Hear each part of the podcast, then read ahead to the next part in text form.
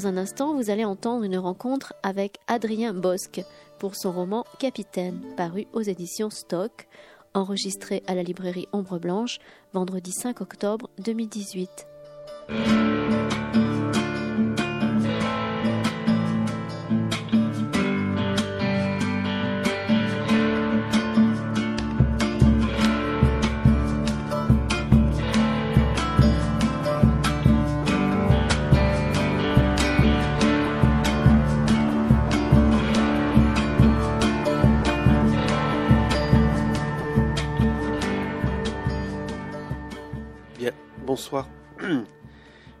Bonsoir à tous, merci d'être là ce soir.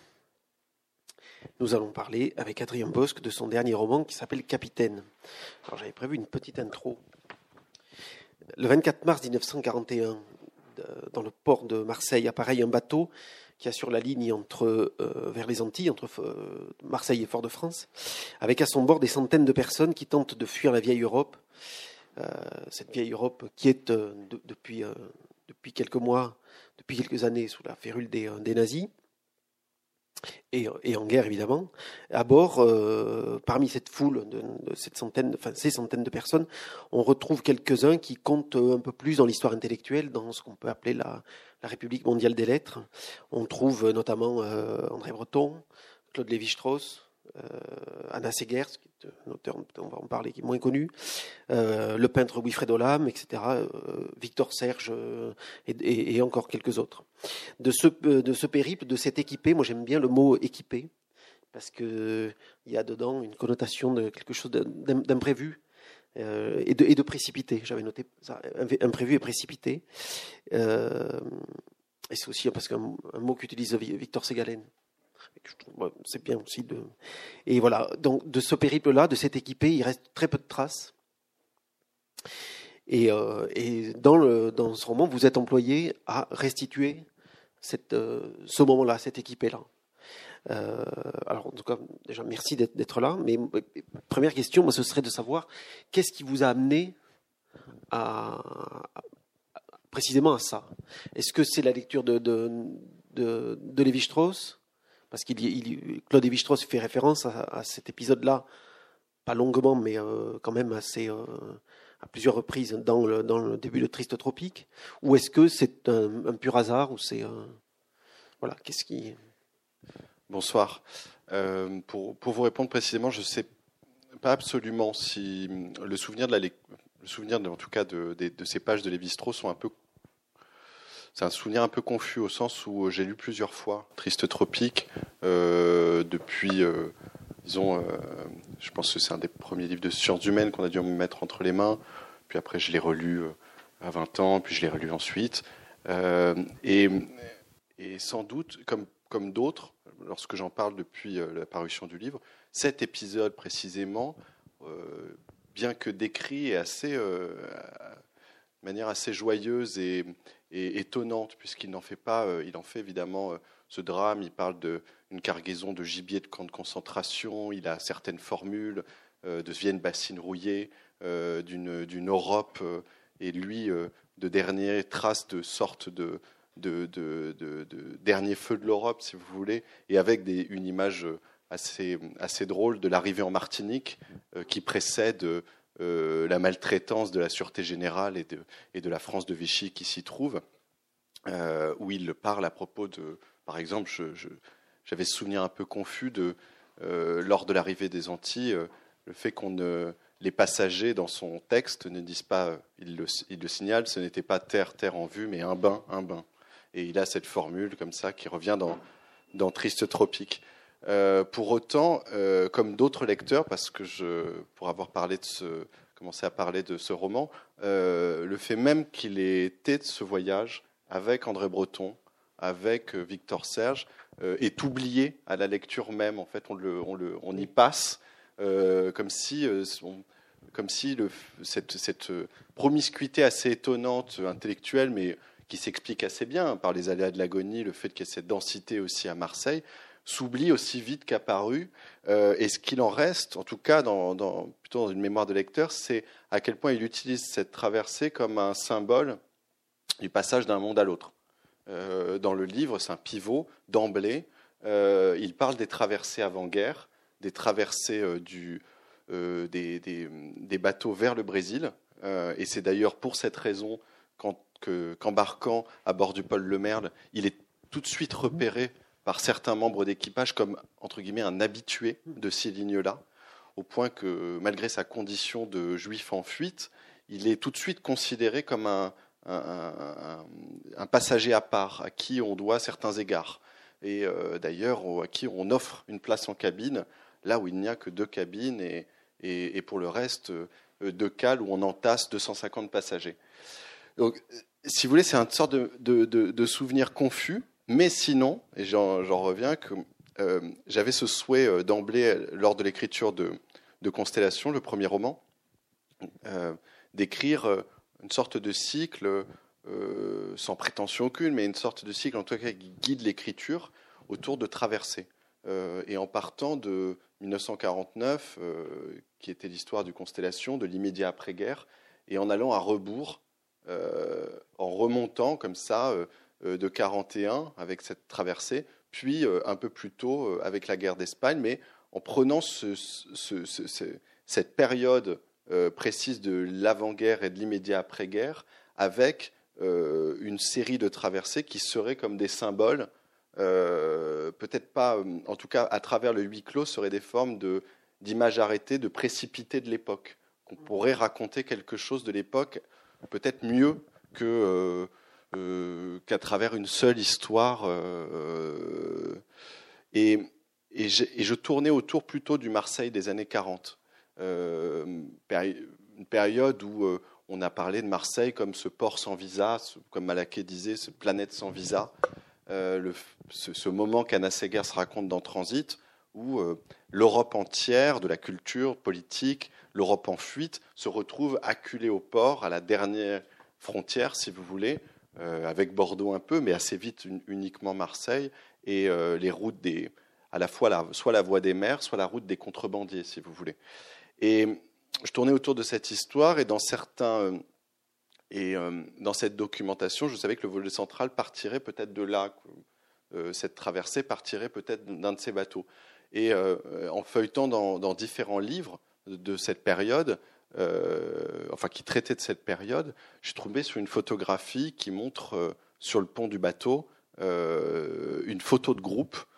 photo de groupe, on peut voir certains, en tout cas en légende, signalés comme déjà illustres.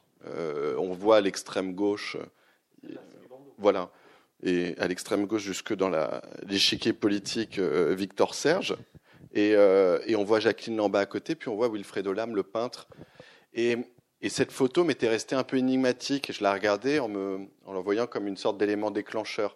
Est-ce que peut-être on pouvait passer au, travers de cette image, euh, derrière cette image, euh, l'animer, mais sans en faire un petit théâtre d'ombre, mais simplement se dire, et un peu comme une, euh, en tout cas une, une intuition, qu'on avait raconté ce Marseille, on avait raconté le New York surréaliste, mais est-ce que, est que cette traversée elle-même, et tout à l'heure euh, vous disiez il y avait peu d'éléments, peu de récits, oui, peu de récits, quelques-uns épars, là chez Breton, là chez Serge, euh, là encore chez, euh, chez Lévi-Strauss, mais ça restait un point aveugle.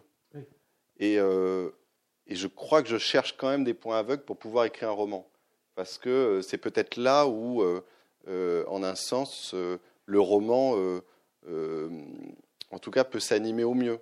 Là où il a le plus peut-être de, en tout cas de, de, peut-être là où il peut effectivement avoir une puissance d'éclaircissement, une puissance aussi de vie, euh, là où euh, se trouve l'absence, là où se trouve quelque chose comme euh, il y a un point de départ, il y a un point d'arrivée, et il y a cette traversée. Et la traversée, pour moi, est, est, juste un dernier truc, et quand je suis revenu à, à Lévi-Strauss, parce qu'ensuite, bah, j'ai relu euh, Triste Tropique euh, et ces pages-là pour la documentation, une phrase m'a amusé euh, en un sens, c'est juste avant l'explication, juste avant le récit de, la traversée du pôle Le Merle, il, il fait une comparaison entre le pont des bateaux et les constellations, les avions. et il dit plus ou moins de tête, et, sans paraphraser exactement le, texte de Lévi-Strauss, il dit que l'évolution technique, l'après-guerre, n'a pas rendu, et le fait de la généralisation de l'aviation commerciale, n'a pas rendu le pont des bateaux moins dense. Et il, a il dit ce ne sont pas les constellations qui ont rendu le pont des bateaux euh, si vous voulez, moins dense. Et il ajoute, ce serait comme de penser que, euh, euh, que, la, que, la, que la, ce serait comme de penser que la, les constructions sur la Riviera ont rendu le Paris villageois. et, et bon, j'y ai vu comme une sorte de dernier pont en disant bon, peut-être que c'est lui qui vient relier des constellations au, bateau, aussi parce que je pensais ces trois traversées comme des, des chemins dans le siècle, où parfois euh, des personnages pouvaient se retrouver dans l'un et dans l'autre. On va rester peut-être sur le domaine de, de l'image, parce que moi je trouve que c'est très intéressant cet endroit-là. Euh, au début du roman, euh, vous, dites bien qu'effectivement c'est un, c'est une équipée qui n'a pas d'image. Il y en a, il y en a qu'une qui est celle-là. Et, et, je me suis dit c'est intéressant parce qu'aujourd'hui on est dans un de, partir d'aujourd'hui. Hein. Euh, on est dans un monde où justement des images, il n'y en, a plus que trop. Euh, et, à quel point, comment ça excite l'imagination du romancier, le fait d'un romancier contemporain, le fait qu'il n'y ait pas d'image euh, à ce moment-là. Est-ce que ça, c'est aussi un moteur d'écriture? Oui, c'est juste. Je ne le voyais pas de ce point de vue-là, c'est-à-dire sur la profusion d'images, le fait que la rareté provoque quelque chose comme, en tout cas, un attrait supplémentaire mais euh, je l'ai vu d'abord comme euh, le XXe siècle déjà comme un siècle d'image, comme un siècle documenté par l'image en, grande partie, euh, et comme, comme si en tout cas cette photographie était celle du, du début de la traversée. Il se trouve au, sans doute au deuxième jour de la traversée, voire la première journée. C'est une photo de groupe un peu déjà où, où déjà sur la photo une première, première impression de salut, si on peut dire. Et puis se trouvent des photos euh, du bateau lui-même à Marseille, où euh, on voit la banderole euh, posée par, les, par la compagnie qui célèbre Pétain, puisque quelques, quelques mois avant, il y a eu une visite de Pétain à Marseille, une fameuse visite de décembre 40, où là, la plupart des bateaux ont, tenu banderole à la gloire de, Pétain. Et j'étais face à cette image, et ce qui, si vous voulez, la rareté, euh, était, euh, était une chance, euh, à la fois parce que c'était à la fois la rareté de l'image et le côté épars des récits. Le fait qu'on ne voit jamais les choses en plein, que uniquement chaque récit soit celui individuel d'un passager qui lui-même fait le récit de sa traversée d'un certain point de vue. Et que la confrontation de ces différents récits euh, nous, parfois, nous confronte à la, à, à, la, mémoire défaillante, euh, parfois euh, à l'interprétation de ce que l'on voit, aux, aux, contradictions entre les, entre les différents passagers selon leur position, leur position dans le bateau, mais aussi un canevas assez clair quand même, qui dessine quelque chose comme, là on peut rester sur l'image, comme un début de puzzle où on commence par les, par les bords. Euh, mais on n'a pas le centre de l'image. On commence à tâtons en, collectant euh, de telle sorte à déjà créer un cadre. Euh, et uniquement cette photo, l'avantage de cette photo, si vous voulez, pour le, comme moteur, comme, comme, comme peut-être porte d'entrée, c'est à la fois ces figures totalement anonymes et ce que l'on peut effectivement y, y, calquer de nos propres intuitions sur cette traversée. Et oui, je crois que d'emblée, l'attrait s'est fait euh, par, euh, par l'absence euh, et, par le, et par cette idée que peut-être seul le roman pouvait pallier à cette absence, à cette, à cette, à cette si vous voulez, je parlais de point aveugle, à ce moment comme ça blanc, peut-être que seul le roman pouvait là s'y glisser. Ce n'est pas une, formule comme ça, comme s'il s'agissait d'une formule magique, seul le roman peut, mais euh, le roman a une force, je crois, de vie, une force de liberté aussi dans l'écriture, de choix. Il ne s'agit pas de raconter euh, les choses, une traversée dans ce qu'elle a euh, de bout en bout, d'être exhaustif, de, faire un travail d'historien, mais bien plutôt d'aller saisir c'est l'exergue du livre qui est une phrase de Benjamin, et que je prends à mon compte comme peut-être une, formule pour le, roman, qui est de devenir maître d'un souvenir tel qu'il brille à l'instant d'un péril.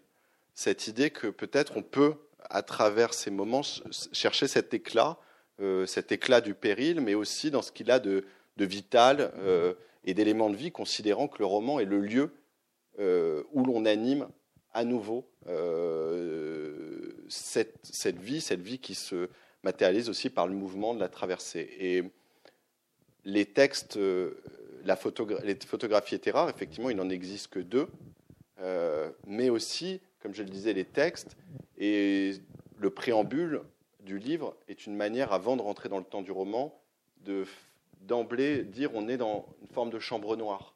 rien ne s'y trouve, mais à la fois chambre noire, mais presque dans l'imaginaire, presque comme à tâtons.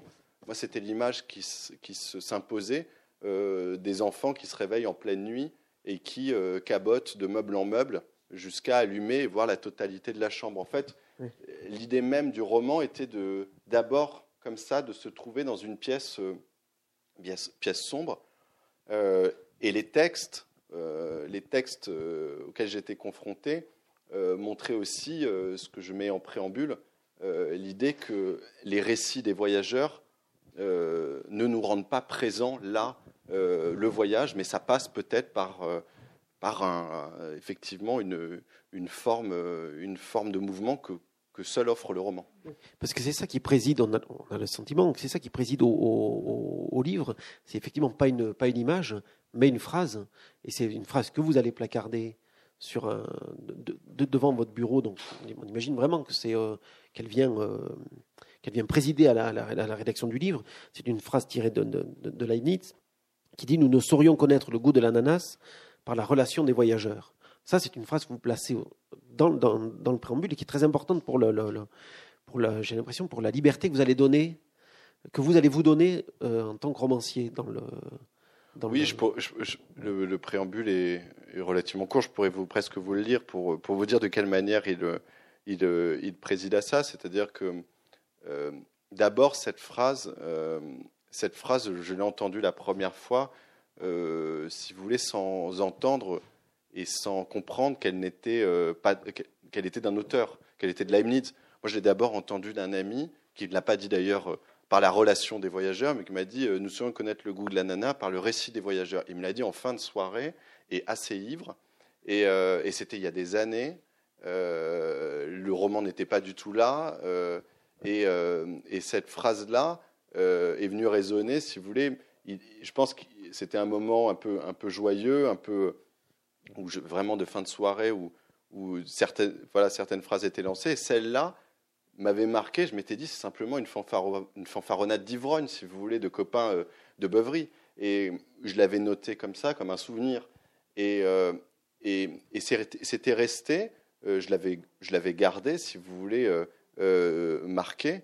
Et, et, des années après, c'est ce que je raconte dans le préambule, je me retrouve invité par un autre ami à, une, à, assister à une pièce de théâtre qui est un peu différente, qui n'est pas une pièce classique, mais qui propose à des artistes, euh, écrivains, cinéastes, ce soir-là c'était euh, Labarthe, de se raconter sur scène, considérant que chaque vie vaut euh, d'être racontée comme une pièce, comme un, pas comme une pièce, mais comme un, là aussi comme une forme de fiction, comme une forme de roman, qu'à partir du moment où c'est raconté, ça a autant de valeur qu'une que, œuvre. Et, en arrivant au théâtre, je vois, nous saurions connaître le goût de la nana par le récit des voyageurs, mais c'est des années après. Et, et cette phrase était dans le programme, et c'était le nom de la pièce. Et c'est là que je comprends, en fait, en lisant le programme, qu'elle est évidemment pas du tout de lui, euh, qu'elle est de, de et qu'elle dit quelque chose de très précis à ce moment-là, euh, dans l'histoire, et qu'on peut supposer, on est à un moment où, effectivement, les récits nombreux, les récits euh, de, récits de voyageurs, les relations de voyageurs, essayent de transmettre, en tout cas, ce qui ne peut être transmis, ce qui ne peut être amené même transporté euh, euh, par le, durant le voyage, le, goût de l'ananas, l'ananas, les découvertes, si vous voulez, de l'autre côté de l'Atlantique, et que ces récits ne nous rendront jamais présents immédiatement le, goût, la sensation. Et, euh, et, finissant, si vous voulez, d'aller de, de, cette soirée à cette découverte et à cette photographie, j'en suis venu à me dire, bah, c'est peut-être ça, voilà, le, le, roman. Il y a peut-être quelque chose là qui, qui touche au roman, qui est peut-être, en tout cas, on peut se le mettre comme une forme de, de, de mission, on va dire, qu'à la fin de la lecture, à la fin d'une traversée, on aura peut-être en bouche, alors peut-être pas le goût de l'ananas, parce que ce n'est pas l'idée du livre, mais euh, quelque chose du mal de terre, quelque chose de, de, de, l'exil, de, de l'exil, mais de la promiscuité, en tout cas euh, de cette charge euh, et de la longueur même, et que le roman peut transmettre. en tout cas, c'est, le pari qu'on peut faire. Et c'est pour ça que le préambule, si vous voulez, à la fois se situe sur l'absence d'image et se situe aussi sur, se situe aussi sur, sur cette question des récits et de l'infirmité de l'écrit par rapport peut-être à, d'autres manières de transmettre, considérant que voilà, ce préambule est une porte avant le roman, tout comme il y aura un, épilogue, et que là, seul existe le narrateur euh, qui enquête, celui qui euh, écrit le roman. Oui, qui après effectivement disparaît, euh, enfin tendance à s'effacer, parce que du coup, du coup, vous insistez aussi. le rôle au roman a ceci d'ingénieux, c'est qu'il est informe, son champ vaste et sans cesse à défricher, habilement, il se niche dans les, dans les couches multiples de l'histoire. Euh, du, coup, vous vous donnez aussi la, totale liberté euh, dans la matière romanesque. Est-ce que vous avez, non, je veux dire, est-ce que vous avez eu besoin de, de, de, vous affranchir pour aller dans le romanesque de, du, matériau de l'archive? Non, mais là, je, je pense qu'on il faut être très clair sur euh, roman ne signifie pas, par exemple, trahison avec le réel. Ne, ne signifie pas de s'affranchir au point euh, d'inventer. Je pense que le roman situe, on peut dire un roman sans fiction, et, considérer que seule la forme qui est offerte et le, rythme et la manière de l'écrire et la manière de, justement rendre, vivant dans le texte peut, offrir, peut offrir un roman. Après, moi, je ne m'affranchis pas du tout euh, d'une sorte de préparation roman qui, là, passe par d'abord la recherche, si vous voulez, la plus simple, qui est bibliographique. Euh, ce livre a été, comme on l'a dit, euh, composé aussi des récits épars. il s'agit de, les collecter. d'abord cette collecte, ensuite l'enquête elle-même, l'enquête sur ce qui manque.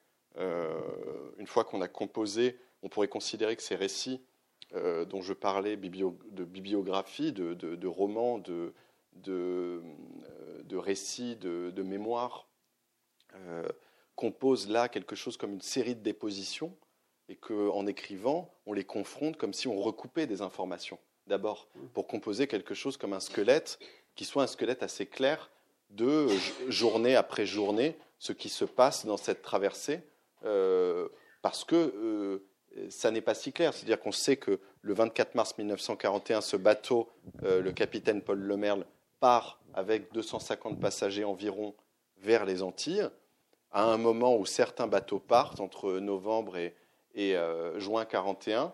Euh, cette voie qu'on peut appeler la voie des Antilles est privilégiée par certains parce qu'elle permet euh, de ne pas avoir besoin d'utiliser un autre visa de transit, simplement parce qu'on reste sur le territoire français. C'est aussi simple que ça, mais il faut, le, comprendre d'abord.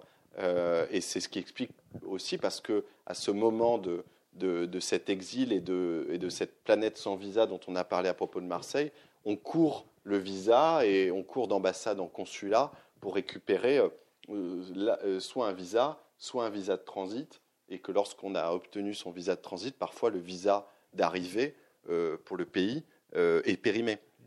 C'était une course sans fin, de telle sorte que une boutade courait parmi les, les, passagers et les exilés, qui était de dire si Christophe Colomb avait dû réunir euh, autant de papiers pour traverser l'Atlantique, euh, sans doute n'aurait-il jamais découvert l'Amérique. Et, c'est le sentiment partagé.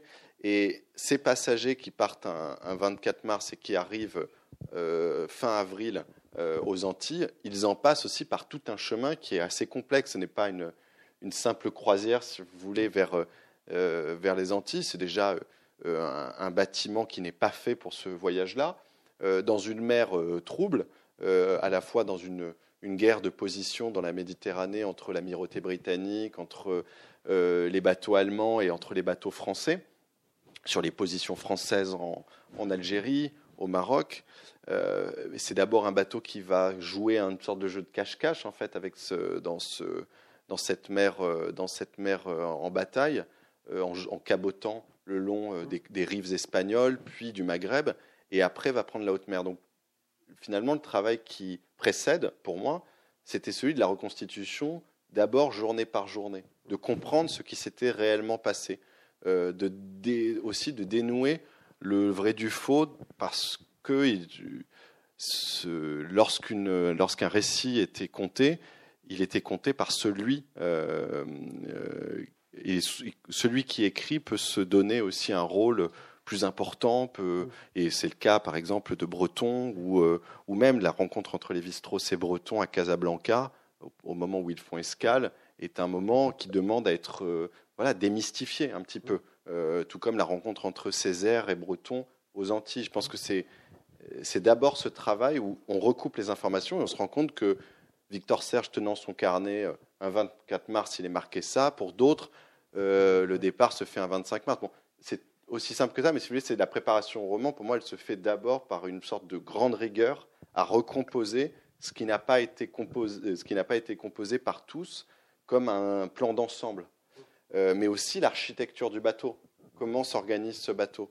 Et assez vite, on voit que euh, ce bateau se crée sa propre, alors à sa, forme, mais se crée sa propre architecture de ville au bout de quelques, quelques journées, euh, à bord du bateau, les communautés se regroupent euh, entre elles et qu'on parle pour les Espagnols de, Belleville, pour les autres de la Villette, euh, pour le, le, pont du commandant où se trouvent les nantis, les émigrés économiques, on parle assez vite des Champs-Élysées, qu'au dernier étage, là où se trouvent les intellectuels et autour d'une table où on fait une sorte d'université populaire, on appelle très vite l'endroit Montparnasse, et que donc se recrée là aussi dans un travail de documentation préalable, euh, comme un plan de coupe général, voilà, une sociologie, et qui demande d'abord à être euh, documenté.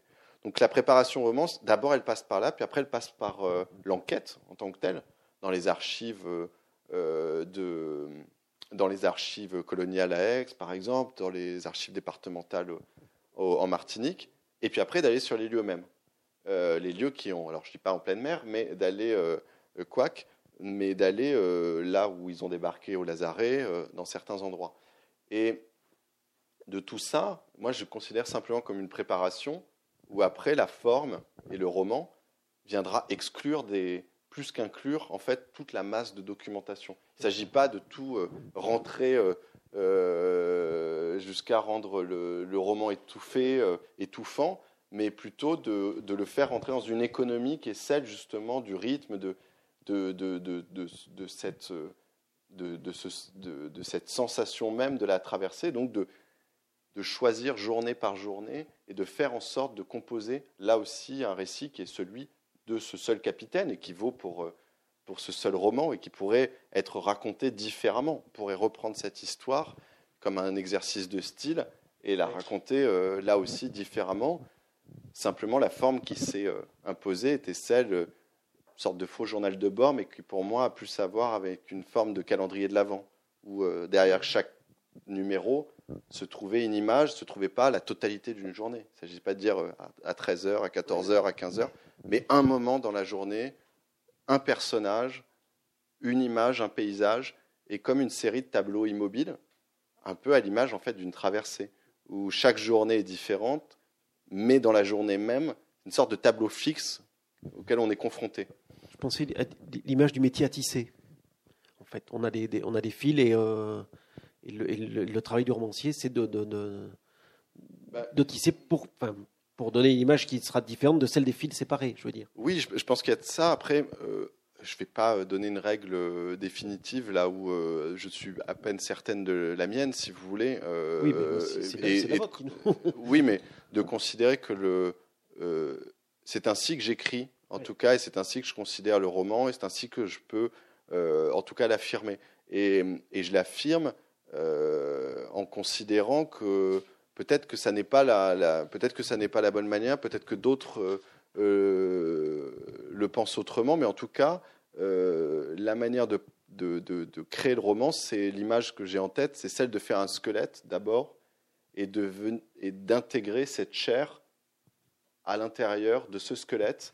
Euh, c'est soit cette image, si vous voulez, pour moi, qui s'impose du squelette et de la chair et de l'élément de vie, soit celui d'un tuteur. Toute la documentation, si vous voulez, j'ai planté mon tuteur à travers la documentation dans le pot de terre. C'est fait, il tient droit. Après, moi, je mets la plante, euh, ça grimpe. Ça peut s'éloigner un petit peu, partir comme ça, euh, mais c'est toujours relié au bâton. Parce que je suis toujours je ne suis pas en train de mentir sur les événements. C'est là ce que je veux dire par le bâton. Et, si vous voulez, la greffe ne se fera pas ailleurs sur un autre pan de mur. Euh, ça reste sur le bâton et ça reste propre aux éléments. Aussi parce que je crois, alors c'est peut-être une, une, voilà, peut-être une, une, position morale un peu inflexible que si on, on scoltine le réel, si on s'attaque au réel, il n'y a pas de raison de mentir sur le réel. Euh, et c'est quelque chose que je trouve assez justement euh, défendu par Carrère dans sa manière de, penser, euh, euh, penser ses livres, y compris lui prenant référence sur Truman Capote, qui, qui, se défend en fait de cette forme aussi d'invention, qui s'affirme dans la forme et, et, de défendre aussi le fait. Moi, j'aime beaucoup cette image qui est, utilisée par une, journaliste américaine qui écrit de la non-fiction, comme on dit, et qui dit euh, si vous voulez, un écrivain de fiction, c'est quelqu'un qui a construit sa maison. C'est l'image qu'elle prend. Euh, il, a construit entièrement sa maison. S'il a envie de la détruire, bah, il peut détruire sa maison, ça lui appartient. Euh, l'écrivain non-fiction, si vous voulez, ou celui qui se coltine au réel, il est locataire. et s'il veut récupérer un peu de sa caution morale, si vous voulez, en tout cas du moins de sa caution, il faut remettre, il faut rendre en l'état. Euh, il ne s'agit pas juste d'être déférent vis-à-vis du réel, mais par contre, de ne pas juste pour prouver qu'on a fait preuve d'imagination, comme on, nous, on, a l'air de presque nous menacer, mais alors il y a, du, il y a de l'invention là-dedans, si vous voulez, euh, comme si c'était la seule preuve du roman. Euh, et, comme, et certains, je pense, se trompent à forcer une, une, imagination dans le réel pour prouver qu'ils sont romanciers, alors que je pense que le roman ne se joue pas là. Et, mm. et, et c'est une fausse piste qui les amène parfois à trahir le réel et dans ce que ça peut avoir, je trouve, euh, de, difficile à tenir euh, comme position, enfin, euh, y, compris, y compris par rapport à, à, ce passé qui n'a pas demandé à être remué. Oui, c'est ça. Parce que vous travaillez sur, sur, de, sur de la matière historique. Et de fait, vous travaillez aussi avec, je vais dire, que ce soit les journaux de Breton ou les journaux de Victor Serre. On, passe par un prisme aussi. donc il y a peut-être. Est-ce qu'il y a justement un moment de de, défiance par rapport à ces sources-là ah bah, Il y a un moment de défiance par rapport à ces sources, certains, c'est que, euh, mais ça c'était, il y a plusieurs choses qui sont euh, passionnantes, si vous voulez, euh, en tout cas à écrire un roman où se trouve comme personnage, on pourrait dire, important, André Breton d'un côté, Claude Lévi-Strauss ou Victor Serge, en tout cas André Breton et, et Claude Lévi-Strauss, c'est qu'on sait que par les écrits, si vous voulez, et par la force de leurs écrits, ils ont donné une version officielle à l'histoire. Euh, en tout cas, ils ont donné la version qui pourrait être lue. Et c'est très marquant du côté de Breton avec la rencontre de Césaire. Euh, elle a été racontée quand ils arrivent en Martinique. Euh, ils sont assignés, ils sont enfermés dans un lazaret, c'est 250 passagers. ils pensent trouver pour certains une Martinique hospitalière. Ils y trouvent une Martinique plus qu'hostile, une sorte de cocktail infernal qui aurait mélangé l'idéologie Becquet euh, et, la France, la Révolution nationale, les deux euh, bien contents de se côtoyer et, de former comme ça, comme une, une sorte de, de, pouvoir intransigeant sur l'île qui euh, destitue les mers noires, mais qui rétablit une, une forme presque de féodalité. Sur cette île, ils sont tout de suite considérés comme des pestiférés, comme une cargaison, si vous voulez, de, de, de, misérables, mais tout de suite parqués dans une ancienne léproserie au Lazaret. Bon, je passe, sinon qu'ils sont assignés à résidence et que ce n'est pas, euh, si vous voulez, l'humanisme euh, des autorités qui leur permettra de sortir, mais bien plutôt la loi du commerce, au sens où ce sont les commerçants de l'île qui, au bout de quelques jours, se plaignent auprès du gouverneur qu'on ne profite pas de cette manne financière de ces 250 personnes parquées dans un lazaret et qu'on aimerait bien voir se promener dans les rues de Fort-de-France et de faire quelques acquisitions. Voilà. Et donc, on finit par libérer, ou du moins de, leur libérer la journée, leur demandant de, rentrer le soir venu. Et, et, André Breton, et ça, il l'a raconté, ça, Césaire l'a raconté aussi, parmi les, si vous voulez, la liste des commissions a un ruban bleu pour sa fille Aube, euh, qui a 4 ans. Et il se rend dans une mercerie de Fort-de-France. Dans cette mercerie, et c'est ainsi qu'il le raconte, dans cette mercerie de Fort-de-France, euh, il y a une pile de revues. Cette revue s'appelle Tropique. D'abord, il la regarde un peu avec dédain, parce qu'il y voit une forme de, revue régionaliste. Euh, c'est d'ailleurs comme ça qu'elle se présente, pour passer entre les, si vous voulez, la censure, pour passer au travers de la censure de la Révolution nationale. Et les premiers mots, et c'est ainsi qu'il le raconte, euh, le, frappe au point où il y voit euh, des frères euh, de l'autre côté de, l'Atlantique qui écrivent Nous sommes de ceux qui disent non à l'ombre. Et dans cet éditorial, qui est signé donc de Aimé Césaire, de sa femme Suzanne et de René Ménil, il va, se créer une rencontre qui est une rencontre qu'on peut dire dans l'histoire intellectuelle fondamentale. Parce que euh, euh, Aimé Césaire n'est pas encore lu à l'époque, voilà, il est presque édité à, compte d'auteur, et c'est André Breton qui publiera aux États-Unis d'abord euh, le, cahier d'un retour au pays natal, puis après dans d'autres pays, et célébrera Césaire comme l'immense poète qu'il est. Mais ça, on peut prendre cette version qui n'est pas tant que, tant que ça mensongère, sinon qu'elle offre à, à, Breton ce rôle qu'il s'est toujours offert de sanctifier et de, de, de, nommer et de d'élire, en fait, presque. Euh, ce qu'il fait, on ne peut pas enlever que la poésie de Césaire est connue par Breton, mais on peut changer de prisme. On peut simplement se demander quand il rentre dans la mercerie, on ne va pas re-raconter ce que, Breton a raconté, que la manière dont il rentre dans la mercerie, la manière dont il découvre cette revue, on peut se demander, la sœur de, René Ménil, qui est la mercière, comment elle voit ce type rentrer dans sa mercerie. Et non pas, évidemment, auréolé d'une espèce d'aura euh, poétique. Non, elle voit peut-être un élégant rentrer, un type qui, est un peu, un peu importun. Euh, bon, on peut prendre cet angle-là. Euh, on peut regarder, parce que le livre entier est fait d'une série de points de vue, considérant que la vérité est toujours faite de points de vue, en tout cas de séries de points de vue. Euh, prendre cet angle-là et, le, si vous voulez, aller de biais comme ça. Euh, et, je terminerai juste pour dire, ce que je parlais de, de cette tutelle presque, de Breton, de, de Lévi-Strauss sur le bâton, c'était un défi parce que c'était, si vous voulez, deux figures tutélaires pour écrire le roman qui étaient terrifiantes. Parce que euh, écrire un roman sur Breton, ou du moins avec Breton dedans, considérant que c'est l'homme qui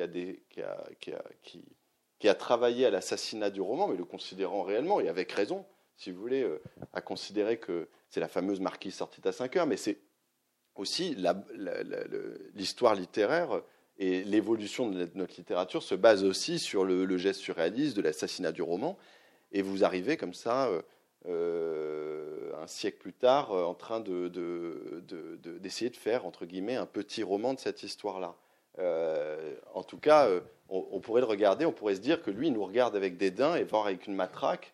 Et donc, ça crée quelque chose comme une position intéressante euh, d'écart, mais en même temps, de, euh, on ne peut pas le faire aussi simplement. On ne peut pas juste le prendre en disant Oh, la bonne histoire, par exemple. Ça serait, le, je pense, le pire.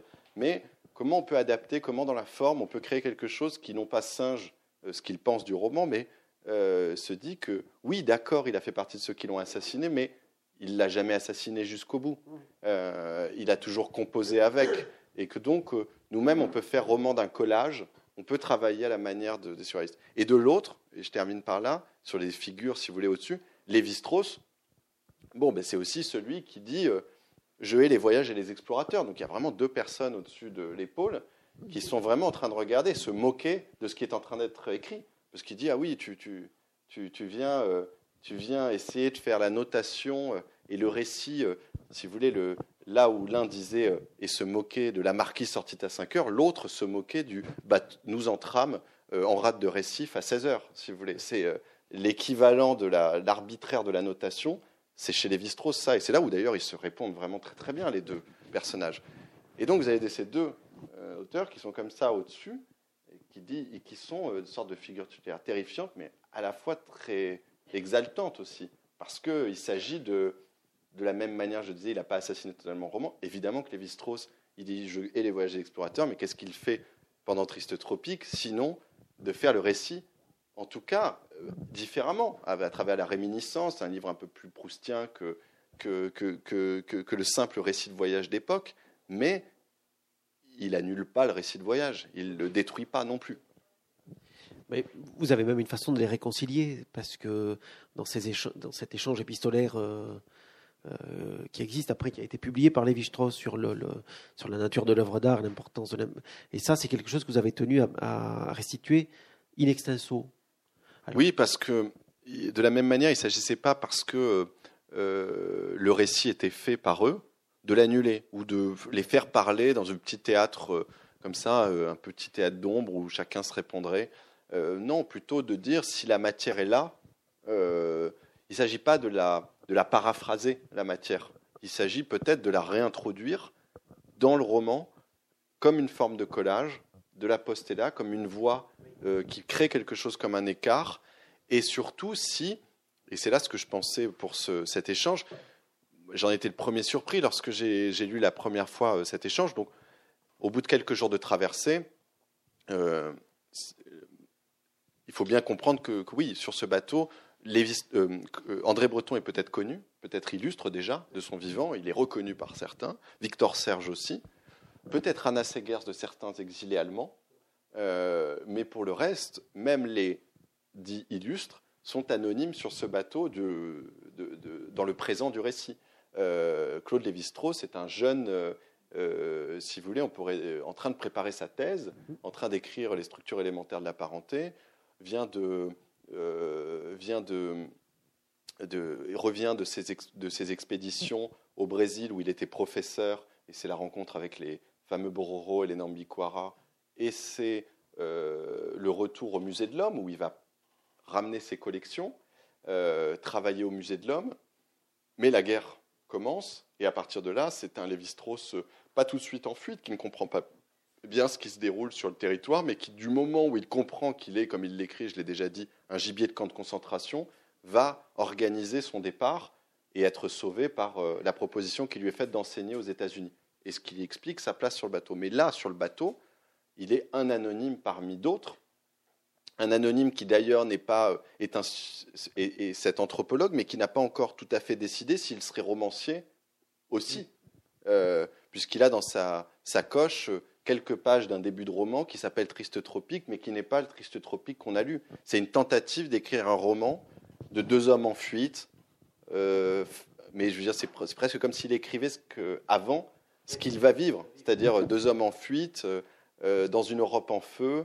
Euh, qui vont de l'autre côté du monde. Enfin, c'est assez étonnant le, début de ce, de ce pré-roman, de ce prétexte euh, de... le manuscrit existe, enfin, existe toujours? Oui, les, quelques pages alors, sont, sont, euh, existent dans les archives de Lévi-Strauss et sont publiées dans la Pléiade de, préparée par Deben.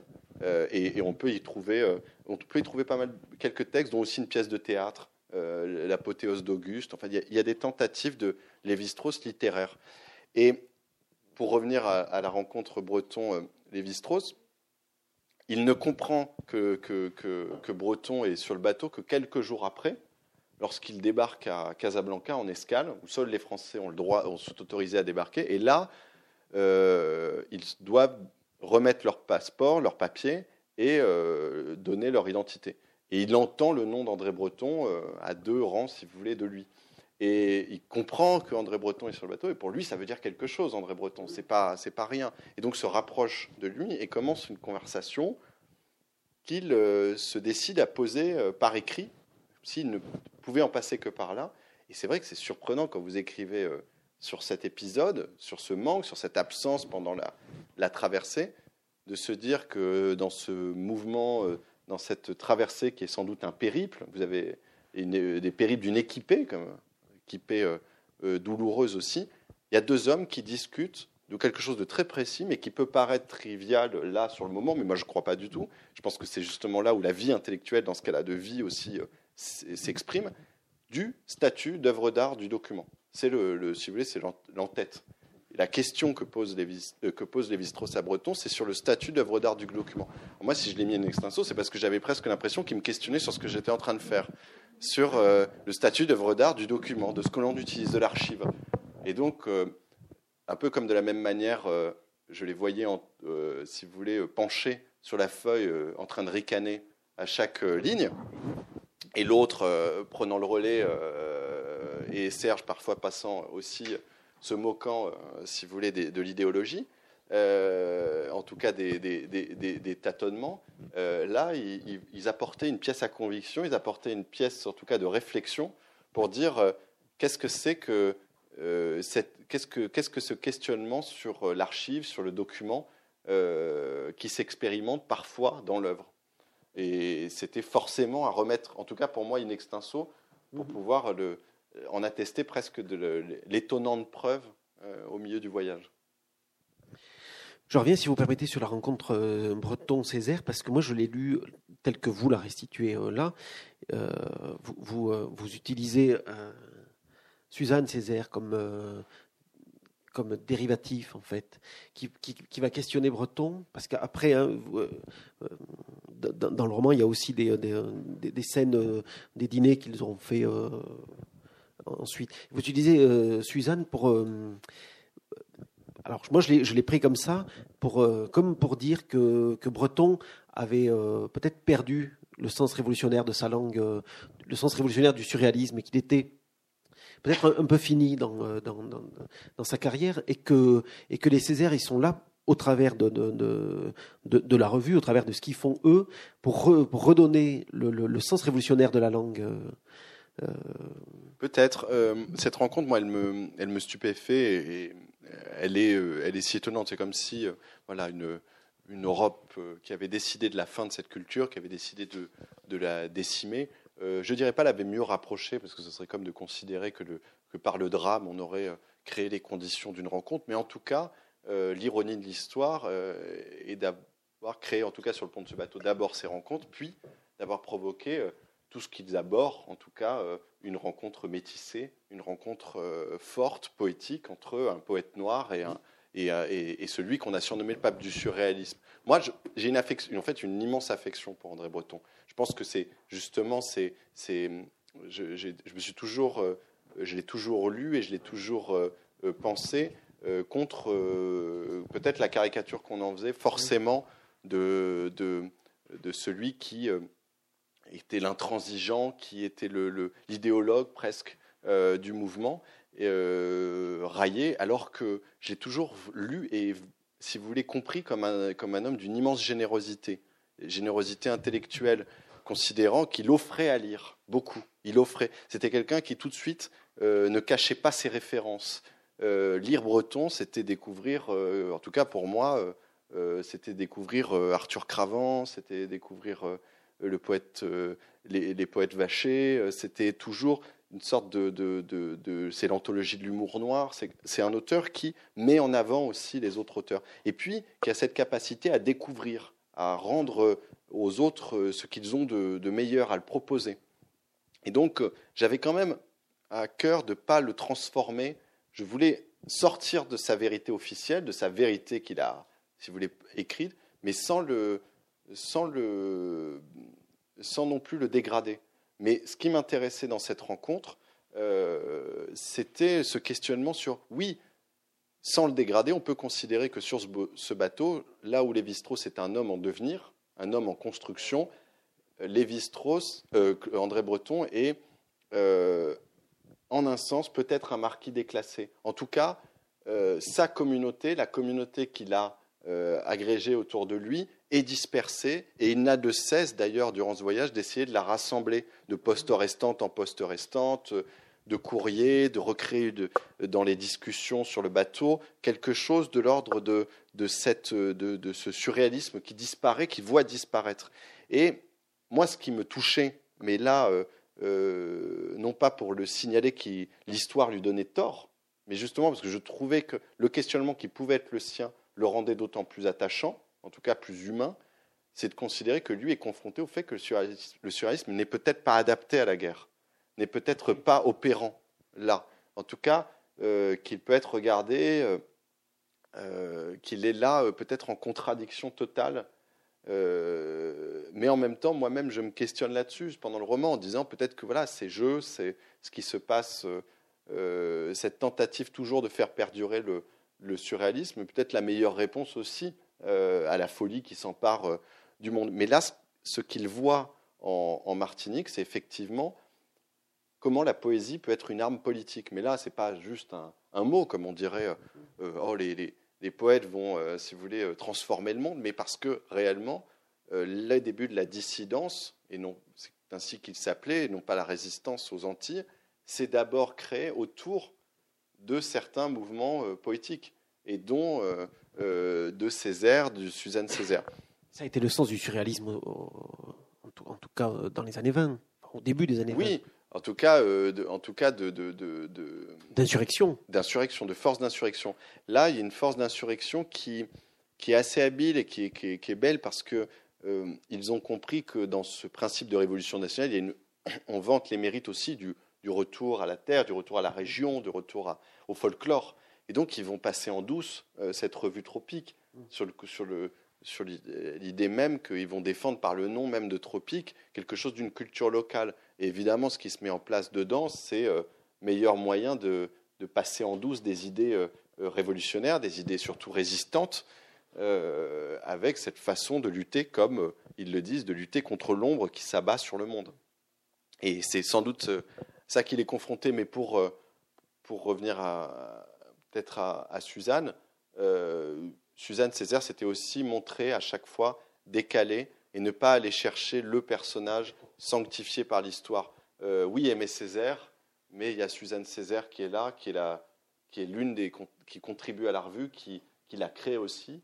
Et, euh, ça m'intéresse plus d'avoir le regard de, Suzanne Césaire à table ou après sur euh, ces, hommes qui débarquent, plutôt que celui que j'ai peut-être déjà lu, celui d'Aimé Césaire, tout comme euh, dans la mercerie, je préfère avoir le regard euh, de Ménil euh, plutôt que celui de Breton qui vient comme ça, stupéfait, découvrir la parole poétique de Césaire. Alors j'avais mal interprété, je m'étais fait une idée. J'avais remarqué que Breton, vous l'appeliez toujours Breton, et Lévi-Strauss, vous l'appeliez Claude. J'avais pas compris qu'effectivement, c'était peut-être parce que Lévi-Strauss était en devenir, alors que Breton était déjà le pape du surréalisme. Et je m'étais dit qu'il y avait quand même une, une forme de, de, de, hiérarchie dans vos préférences Non, je, ça c'est drôle que vous parliez des prénoms et de la manière de nommer parce que c'est quelque chose d'assez instinctif et, je, et je veux jusqu'au bout garder ça dans le roman.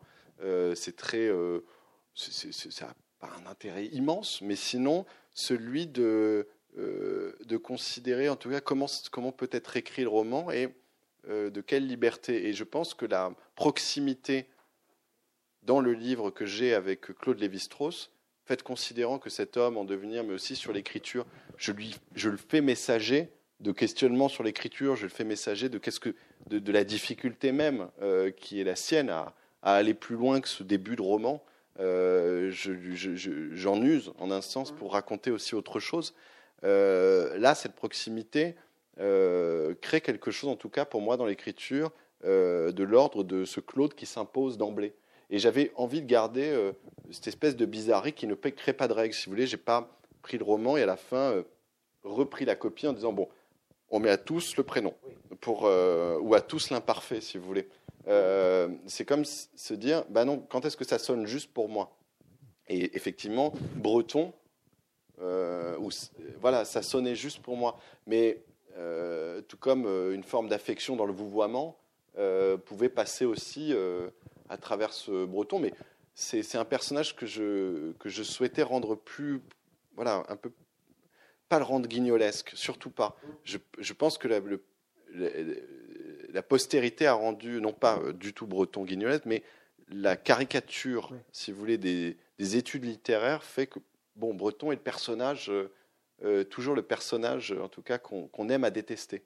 Euh, et, je trouve ça presque trop facile de prendre ce bateau et de dire, bon, Breton et, le marquis, euh, effectivement, qui, qui, mais en même temps, c'est celui qui, qui crée des points de liaison, qui, qui pense aussi sa traversée, qu'il la pense de manière à la rendre aussi, aussi artistique qu'elle peut, qu'elle peut l'être. Enfin, c'est ce qui se passe dans les différentes escales, je trouve.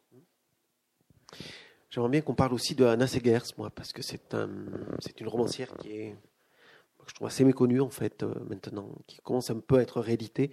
il y avait beaucoup de choses aux éditions autrement, puis plus rien.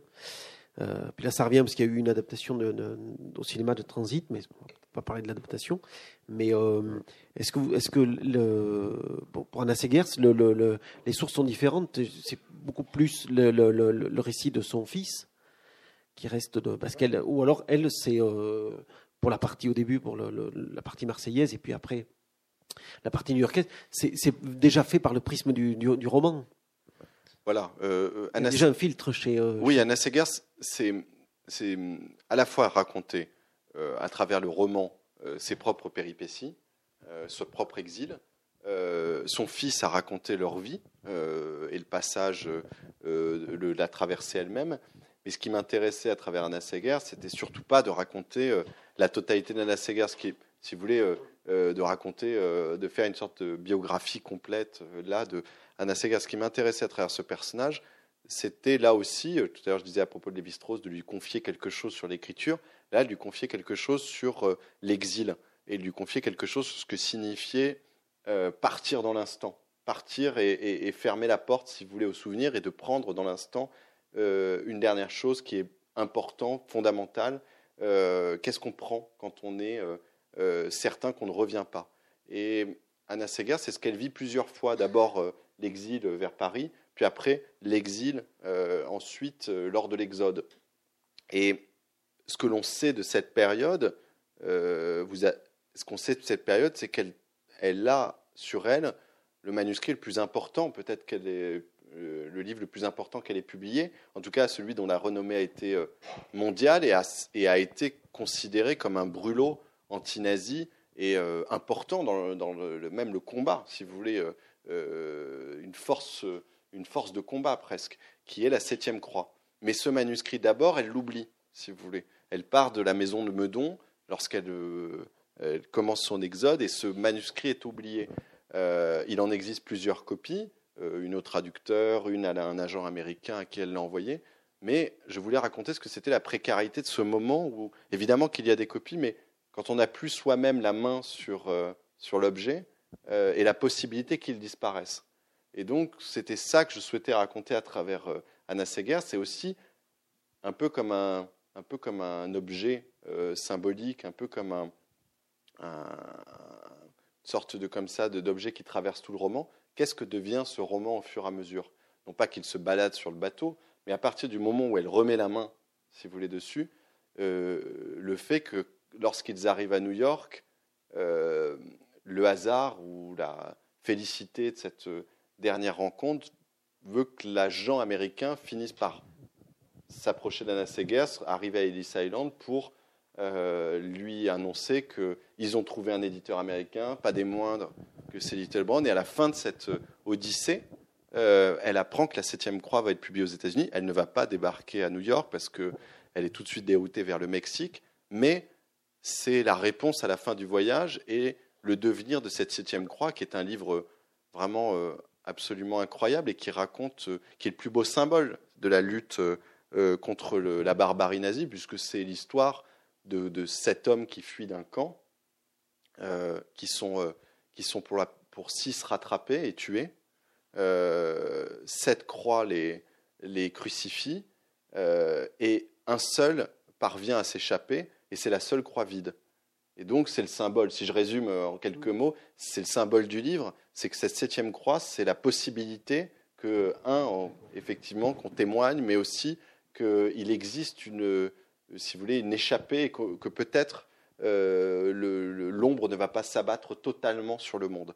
Et donc, euh, ce roman, elle manque de le, de le, perdre plusieurs fois pendant ce voyage. Et c'était à la fois ça, mais aussi l'écriture de son autre livre, Transit. Et Transit raconte le port de Marseille ce qui se passe dans le port de Marseille. Le départ des paquebots, euh, la recherche des visas, la difficulté, mais aussi des histoires de manuscrits perdus, où on voit qu'elle pense au sien dans Transit. Et ce roman-là, elle va l'écrire sur le pont du bateau. Tandis que la septième croix est terminée dans une, une valise, euh, transit, elle, elle va l'écrire sur le pont du bateau. Et voilà, ce que je souhaitais raconter, c'était pas re-raconter ce qu'elle a déjà fait. Elle a raconté le Marseille des années 40. Par contre, la traversée et la précarité et ce qui a été euh, la violence aussi euh, de, de, l'exode et de l'exil d'Anna Seckers, d'abord de l'Allemagne, puis sur les routes de France. et voilà, pour moi, c'est un personnage effectivement très, très fort, très important du livre, euh, qui transmet quelque chose de l'écriture, qui transmet quelque chose euh, de la, de la violence de l'exil. Il, y, a un passage que j'aimerais lire euh, qui est au début, de, à l'arrivée aux Antilles, je retrouverai pas la page, où vous décrivez justement l'arrivée dans le, la, déception. la déception du, en arrivant au camp du Lazaret, qui est une ancienne léproserie, qui se sont déjà tapés un mois et demi de traversée dans, des conditions totales d'insalubrité. Ils se disent effectivement en arrivant, ouf, un bain. Non, il n'y aura pas de bain. Ils sont installés dans un, euh, dans un, dans, l'ancienne léproserie. On, comprend que le, ouais, non, on comprend que le, non, si vous retrouvez le passage, on comprend que le, le, que ça va pas être une partie de plaisir, qu'ils ne savent pas combien de temps ils vont rester il y a, cette idée qu'on a, qui, nous, qui, est derrière l'oreille depuis, le début. On voit bien que c'est un bateau rempli de, d'exilés, de, migrants qui arrivent là, qui sont maltraités. En arrivant euh, dans, ces épisodes euh, antillais, euh, on voit les conditions d'accueil et on se dit qu'effectivement, ben, en Grèce aujourd'hui, c'est les mêmes conditions d'accueil. C'est, et, et, on ne peut pas faire l'économie, quand on lit Capitaine aujourd'hui, de se poser la question de, de, votre rapport avec les. Euh, et comment, euh, à quel moment vous avez mis en lien, si, je pense que vous l'avez fait, la, question des migrants aujourd'hui avec, le, avec l'histoire que vous écrivez? J'ai retrouvé le passage, si vous voulez, je le lis. Oui, ah ben, ouais, volontiers. Parce qu'en plus, vous l'avez marqué. Vous l'avez marqué. Ah, oui. J'ai pas noté là. Alors, toc, toc. Bon, on va commencer avec Aube. Un mois sans toucher la terre ferme, et l'expression d'emblée trompeuse dans le sol sous leurs pieds, un pauvre débarcadère de planchettes tordues se balançait. Breton s'inquiétait, Jacqueline tout autant, aube longée dans l'obscurité, s'éveillait dans un cauchemar. Tout autour d'elle, imaginait mille loupiotes de lucioles et mille cris de grillons, à chaque pas le décalque d'insectes énormes projetés sur le pont et le grand orchestre des animaux. Imaginez donc un cauchemar d'enfant. Rappelez-vous, sous le lit, vos monstres étonnants, avait-il quelque chose de plus terrifiant que ce qu'Aube, à cette heure de vigne dans l'eau, perçoit au loin dans la mangrove? Une colonne noire la dépassa, trois gardes, un lieutenant mulâtre, fit face à son père, éclairé du demi-jour d'une lampe à pétrole. Il ordonna aux passagers d'entrer dans l'enceinte, escortés par une escouade de sentinelles munis de baïonnettes. On nous traite comme des prisonniers, protesta-t-il pour la forme. La cour du Lazaret à demi éclairée, on marchait à tâtons, les soldats eux-mêmes semblaient dépassés, hurlaient à tout va, levaient le menton pour un rien. C'étaient des gens simples, sans grande valeur, un officier basque démobilisé touchait sa solde, un gamin du diamant, investi d'un uniforme ruminé. Il se mit à pleuvoir, une courte averse, on tenta de s'abriter. Jacqueline désigna l'un des baraquements affaissés au fond de la cour, elle s'avança sur le côté, et par l'une des fenêtres vit à l'intérieur le sol jonché de paillasses et des enfants endormis parmi les vieillards. Elle se demanda combien de temps elle pourrait encore supporter tout cela. Après vingt-sept jours en mer, l'hôtel rêvé de Fort-de-France, la salle de bain de faïence et le lit de drap frais avaient muté en une garnison insalubre où l'on dormirait par terre, l'habit plié en guise d'oreiller. Elle en aurait pleuré. Aube était assise sur une valise. Dans le groupe apeuré, une femme devint brusquement folle. Elle attrapa des gravats et les jeta, en hurlant dans un mélange de jurons et de pleurs. Quand elle eut terminé, elle ouvrit son bagage, en tira une couverture épaisse, abîmée, qu'elle déroula soigneusement au sol.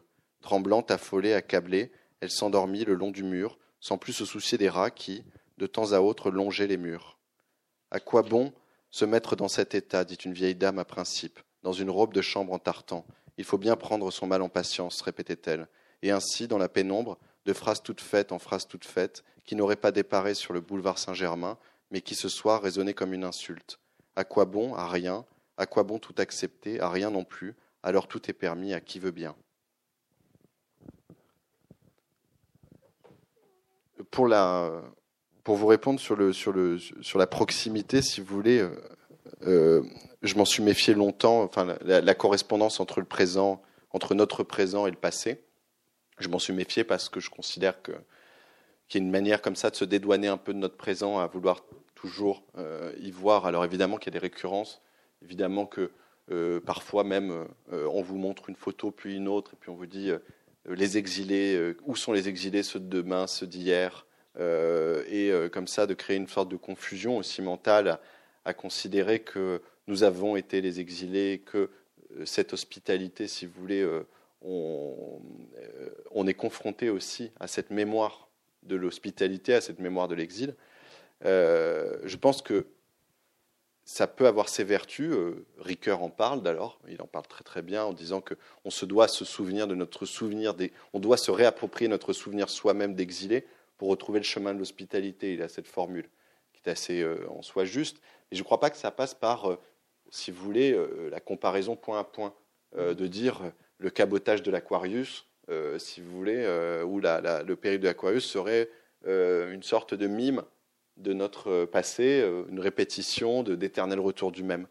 Parce que ce ne sont pas les mêmes cultures, ce ne sont pas les mêmes hommes, ce ne sont pas les mêmes situations, et que je pense que c'est presque faire offense au présent et ne permet pas de le penser dans les meilleures conditions de l'accueil que de le penser, si vous voulez, avec ce regard-là. Donc je m'en suis méfié, mais en même temps, ça serait faux de considérer que l'écriture, durant, euh, l'écriture, euh, l'écho du présent n'est pas venu quand même questionner quelque chose sur la manière de raconter l'histoire.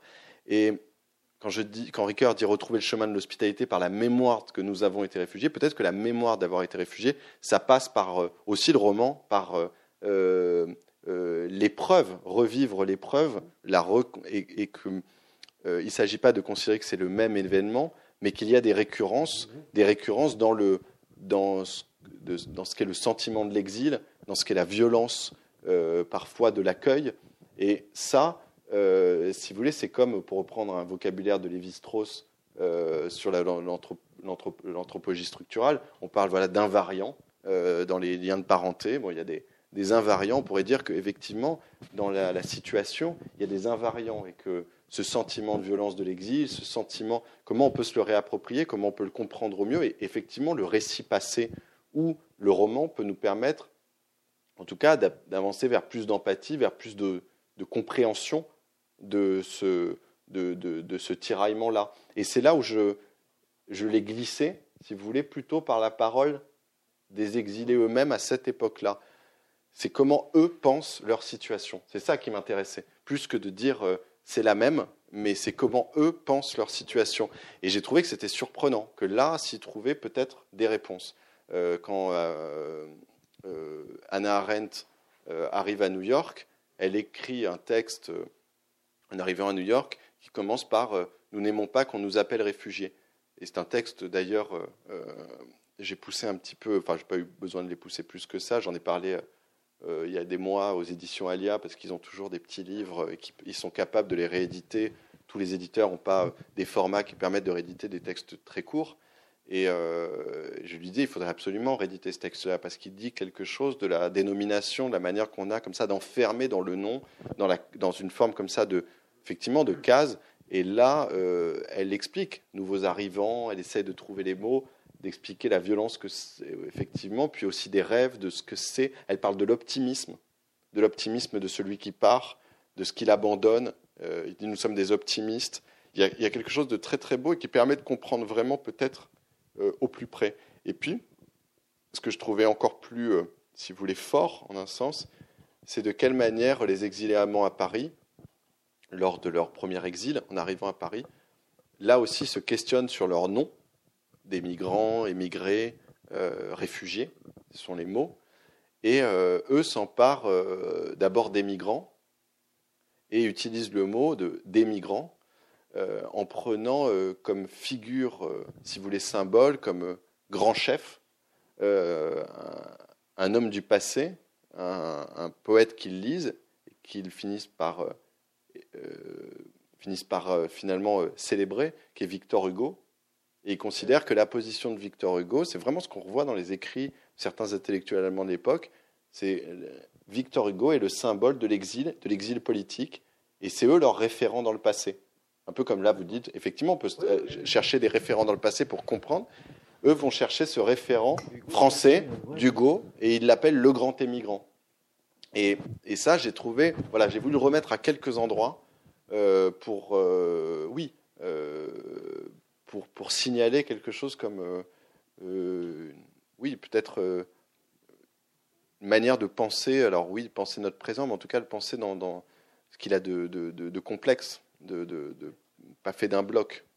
Euh, dans Constellation, vous décriviez des, des, figures assez attachantes parce qu'elles étaient peut-être plus populaires euh, et plus connues du grand public.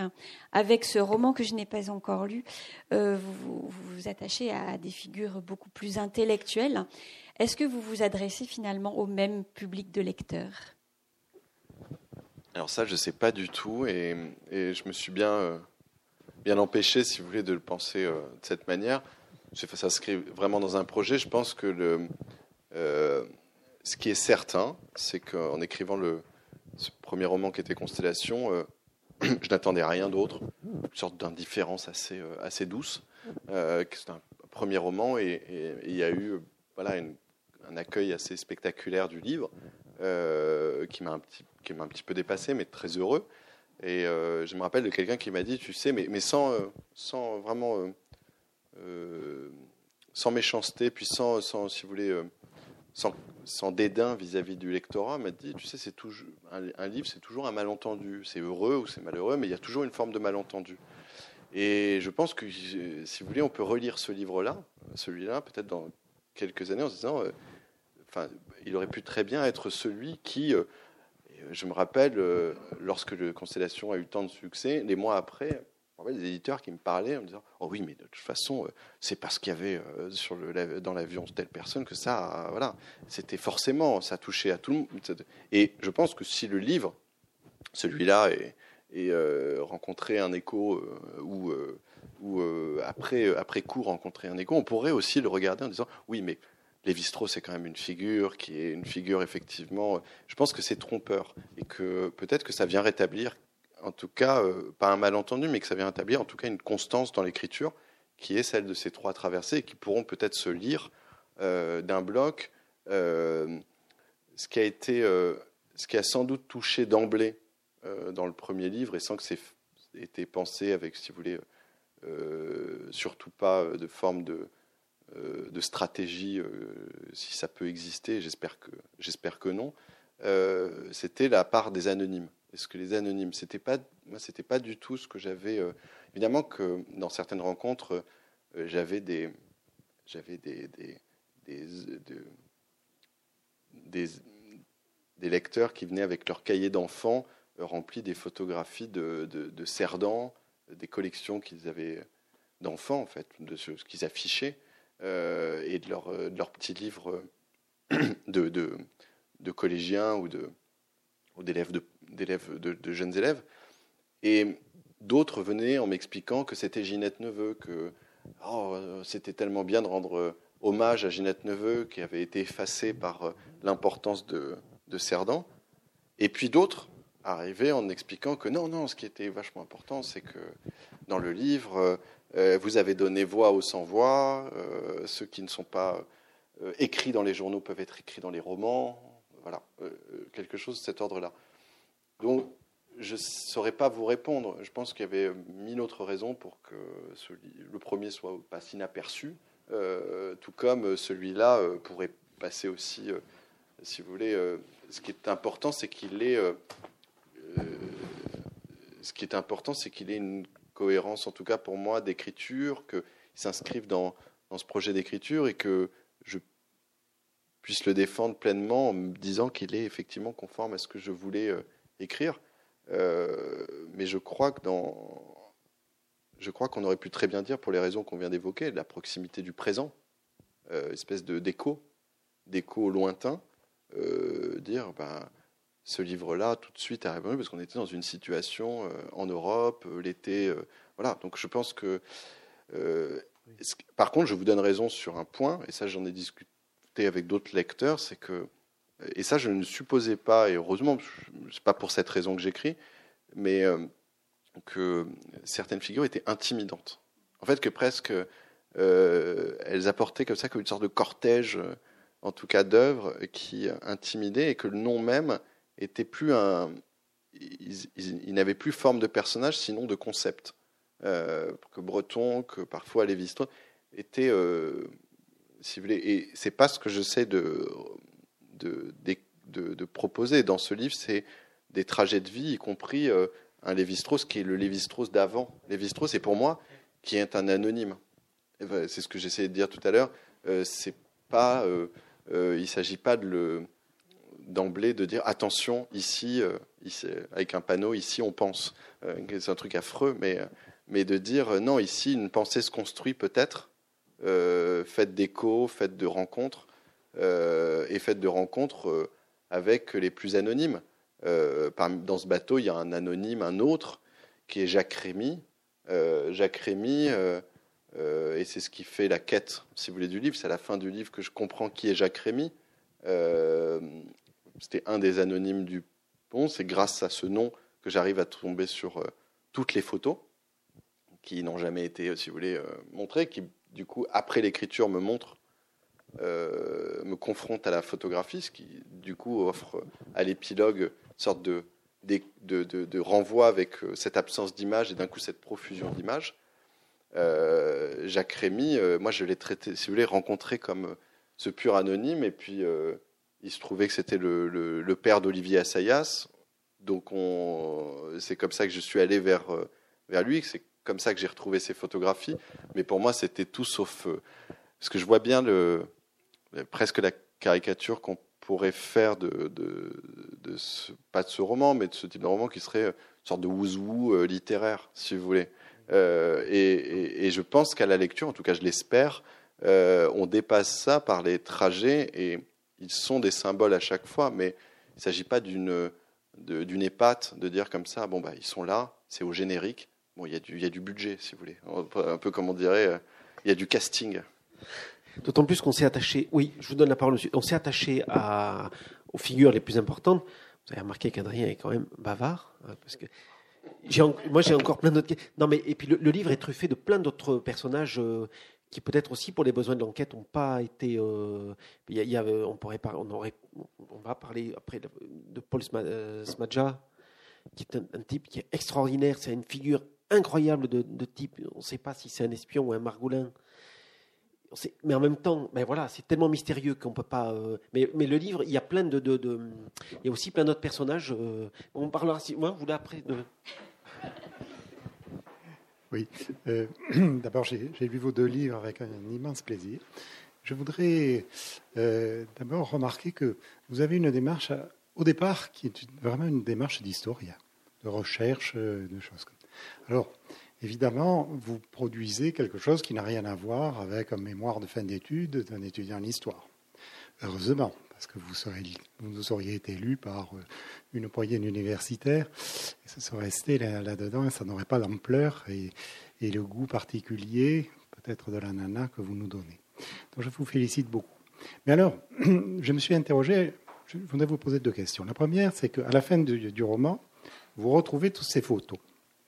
Et j'imagine que vous n'avez pas modifié votre texte.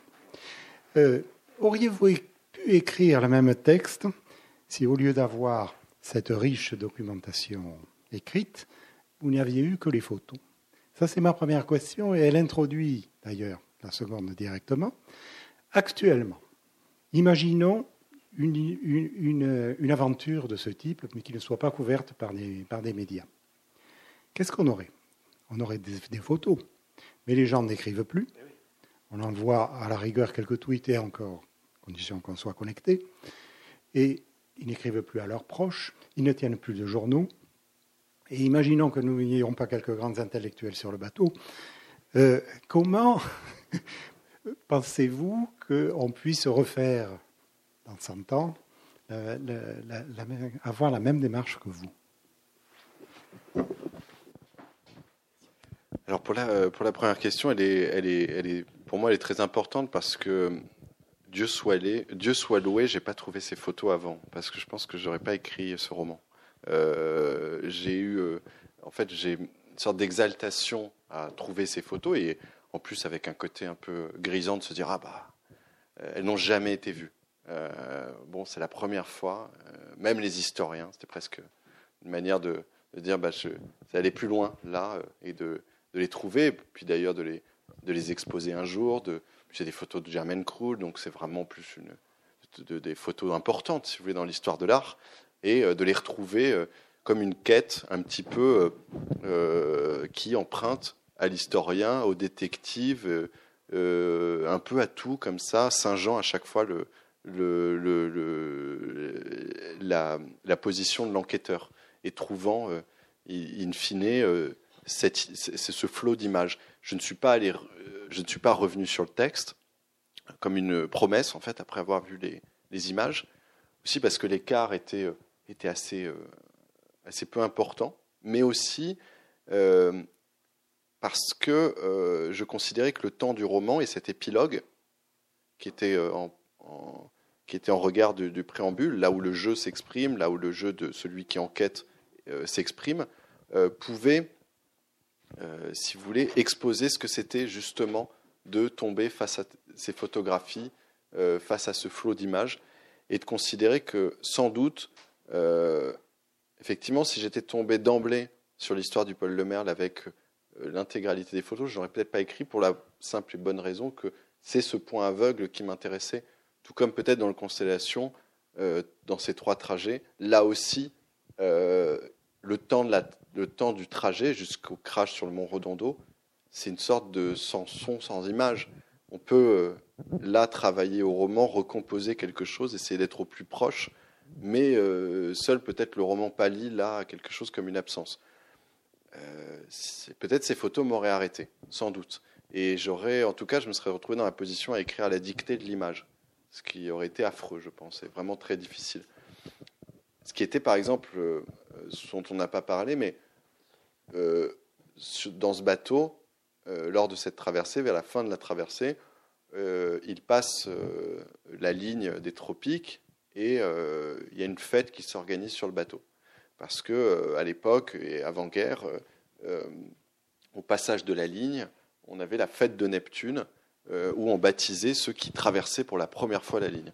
Et c'est une fête un peu, une sorte de caramantrant, comme ça, un peu, un peu euh, entre, qui emprunte au Saint-Nicolas, au, rite de, passage, au rite d'initiation, et où le capitaine se, se grime en, en, Neptune et baptise, comme ça, dans une piscine improvisée, euh, et avec de grandes fêtes. Et là aussi, vraiment une grande fête qui, qui couvre toute une soirée. Et moi, tel que je lisais dans les simples écrits, c'était le cœur du roman, parce que c'était y compris dans les récits des voyageurs, empreints d'irréalité. On sentait même que pour eux, le raconter, ils, étaient à peu près certains déjà que ça ne serait pas cru ou entendu, qu'au milieu de ce désastre, il y avait eu cette fête.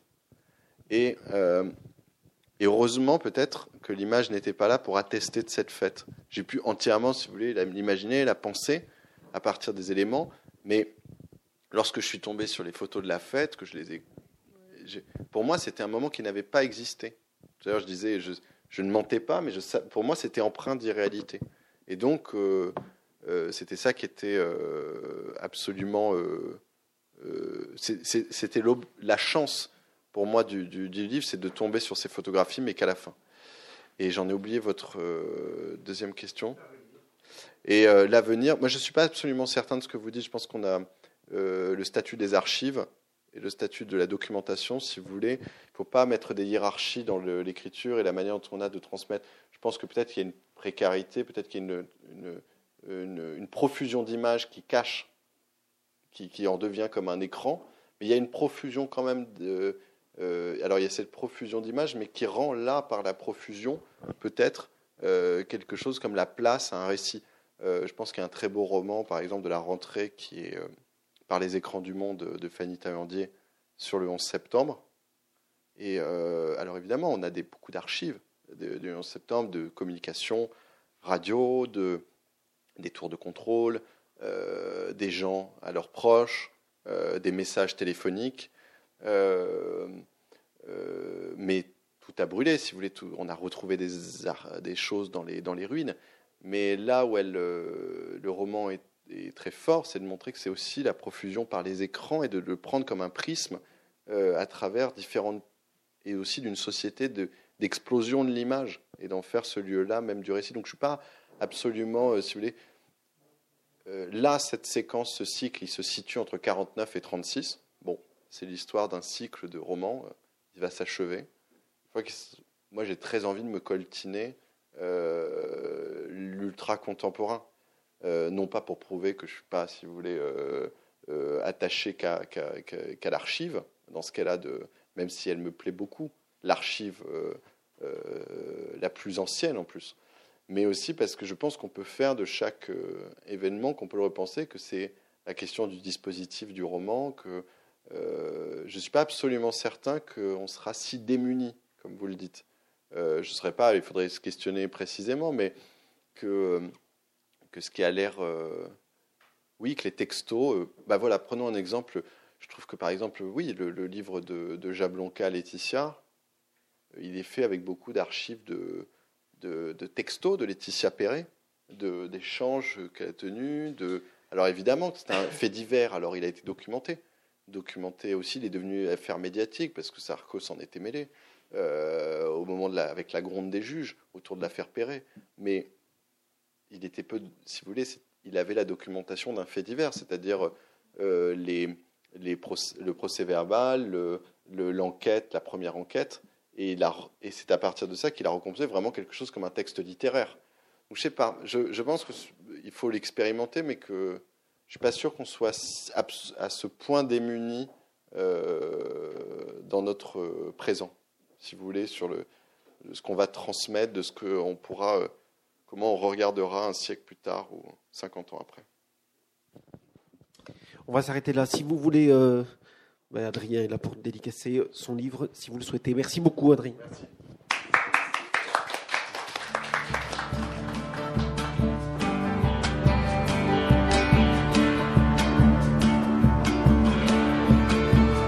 Il s'agissait d'une rencontre avec le romancier Adrien Bosque autour de son roman Capitaine, paru chez Stock.